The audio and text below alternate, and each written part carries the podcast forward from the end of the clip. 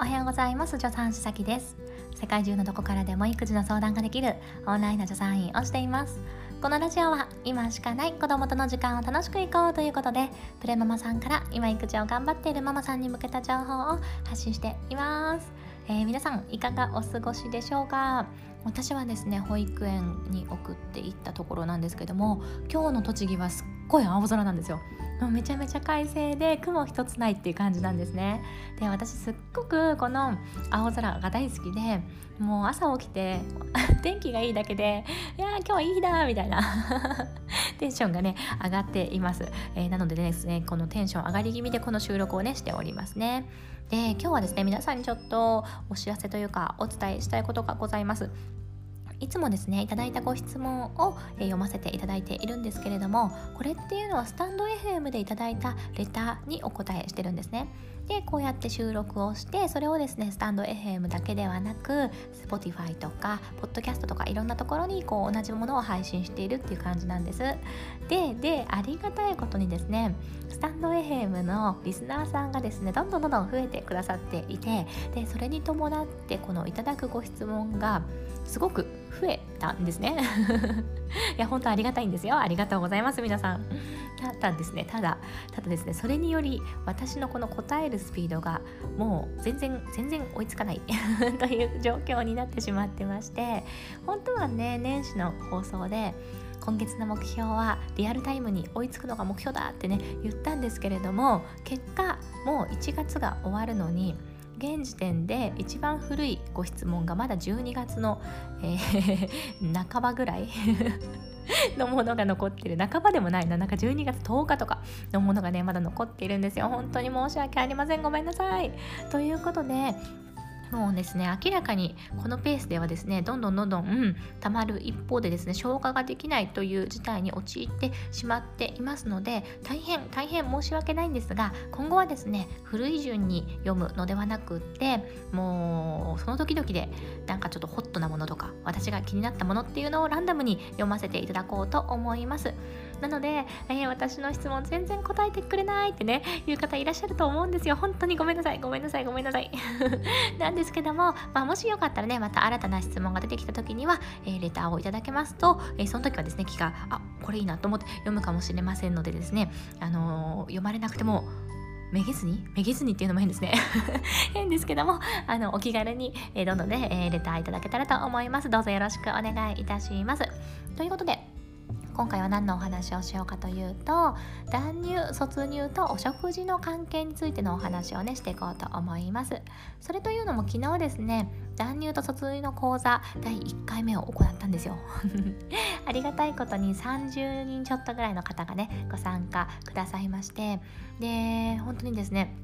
なんか嬉しいごご感想をね、えー、いっぱいいっぱいいただいたんです。で私その講座が終わってその夜にアンケートのね、えーお願いしますっていうメールを送らせていただこうっていうふうに思っていたのにもう講座が終わって本当にすぐ本当にすぐですよ。もうインスタの DM に「すっごい良かったです」とか言って感想をね送ってくださった方が何人もいらっしゃったんです。でわ嬉しいと思って。だって本当に本当にすぐだったからきっとこの講座を受講してあよかったなっていうこの熱熱感の勢いでバーってね書いて送ってくださったと思うんですよね、まあ、ありがたいなってね思ったしやっぱりね講座作ってよかったなってね本当に思いました。ありがとうございました。でこの講座っていうのは私一人の力でできたわけじゃないんですね。そもそもはインスタのこのストーリーのアンケートで断乳とか卒乳について聞きたいこととかね知りたいことありますかって質問させていただいてでたくさんの方が答えてくださったんですよ。でそれをもとに構成しておりますのでこの講座ができたっていうのはですね本当に私の力だけではなくってね皆さんのお力によるものなんですね。なのでねそこも合わせて本当に改めて感謝をお伝えしたいなと思うとともにですねともに、えー、私の知識だけではちょっとこう足りないと思ったのでもっとベテランのね経験豊富な助産師さんにもこの講座を見てもらってでアドバイスとかねご意見もらったんですよね。でその方のおかげですごくブラッシュアップすることができたので本当にですねあの皆さんのお力があってこそのこの講座でで結果ね感謝していただけてあ本当嬉しいなってありがたいなって思ったりしました。またですね定期的に開催していこうと思いますのでねご興味ある方はそして断乳卒業の楽しくハッピーに明るい気持ちで迎えたい。これがですね私の講座のテーマなのでそういうお気持ちの方はね、えー、よかったらまたご参加ください。ということでそれに関連してですねえー、この断乳卒乳とお食事の関係のご質問を2つ、えー、お答えしていきますね。1つ目はですね、まあ、ご質問ではなくてメッセージなんですけどもこんにちは。前に捕食についてコメント欄で質問したものです。さきさんのお返事を読んでから14時頃に授乳していたところを捕食に変更してみたところ授乳回数を1回減らすことができました。食のお話をさきさんに聞くことができたことで突入に向けて無理なく授乳回数が減らせそうで嬉しいです。本当にありがとうございました。っていうねメッセージいただいてます。本当にありがとうございます。私も嬉しい。であのこういうことなんですよね本当に。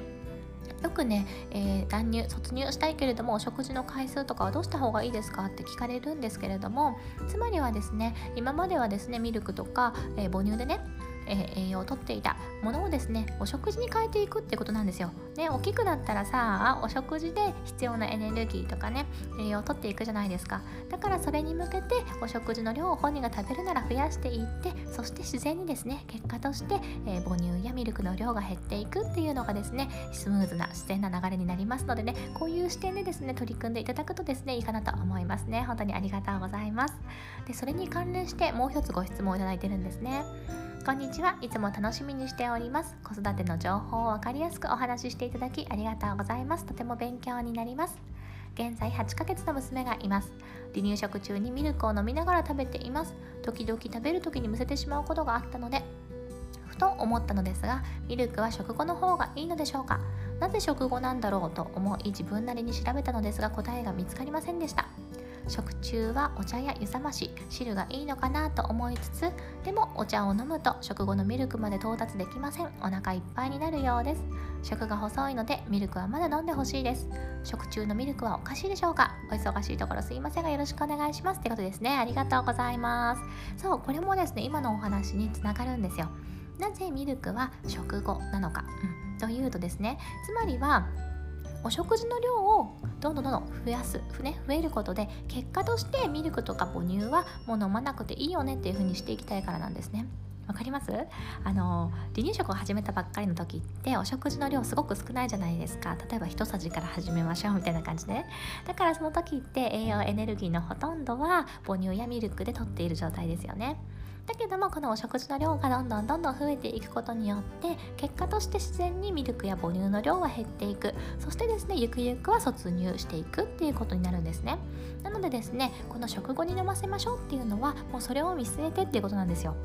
そう。だからちゃんとね理由があるんですね。つまりは、えー、お食事中に飲むねお茶とか湯冷ましまあねそういう水分とミルクっていうのはですねもう別物なんですね。ミルクはつまりはお食事に分類しているようなイメージなんですよ。そうお食事中に水分を取るっていうのは水分補給だったり喉を潤すことで誤嚥を予防したりとかねそういう目的で飲みますよね。だからそれとミルクっていうのは、えイコールではないっていうことなんですね。そうだから別に考えていただくといいと思います。ただまあこの方がおっしゃるようにねあの食が細いからまだミルクを飲んでほしいっていうことなんですよね、まあ、ここはバランス兼ね合いかなと思います。例えばですね、えー、ミルクを飲んでいることによってお食事の量があの増えないっていう風になる方もいらっしゃるんですよ。ミルクばっかりガバガバ飲んじゃってるから結果お食事を食べれないだけどお母さんはお食事、えー、この子は食べないんですよ食が細いからミルクを飲ませてるんですっておっしゃる方も真ん中にはねいらっしゃるんですねなので気をつけたいところはですねそういう風になっていないかっていうことですねやっぱりお食事はどんどん増やしていきたいじゃないですかねこれからねどんどんね今8ヶ月でしょ9ヶ月になったら3回食になりますよねで量も増えていくという風になりますのであの、まあ、ミルクにすごく頼りすぎない視点というですかね。それを持ってでお食事をどう増やしていくかっていうのを考えていただくといいのではないかと思います。でですねプラスしてえー、この子はですね、えー、お食事食べてでその後のねお茶とか飲むあそのお食事中にね、えー、お茶とかを飲むとその後のミルクが飲まないってことなんですけどもきっとお腹いっぱいなんだと思うんですよね。だから必ずしも食事の後に必ずミルクを飲ませなきゃいけないっていうものではないかと私は思います。だってその子はお腹いっぱいだからさ。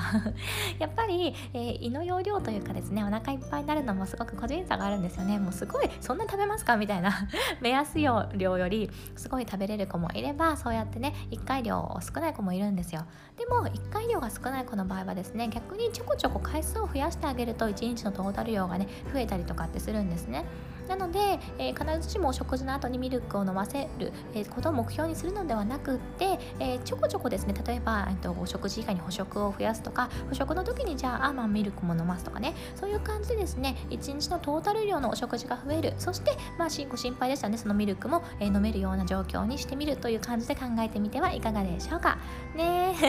なんかねあの食が細い子ちゃんはねなかなかあのお母さんで悩まれることも多いですけれども工夫してねうまくお付き合いしていってあげるといいかなと思いますね。食べれるようになることを祈っております。ということで今回も聴いていただいてどうもありがとうございました。一緒に楽しくお母さんをやっていきましょう。助産師さきでした。またね。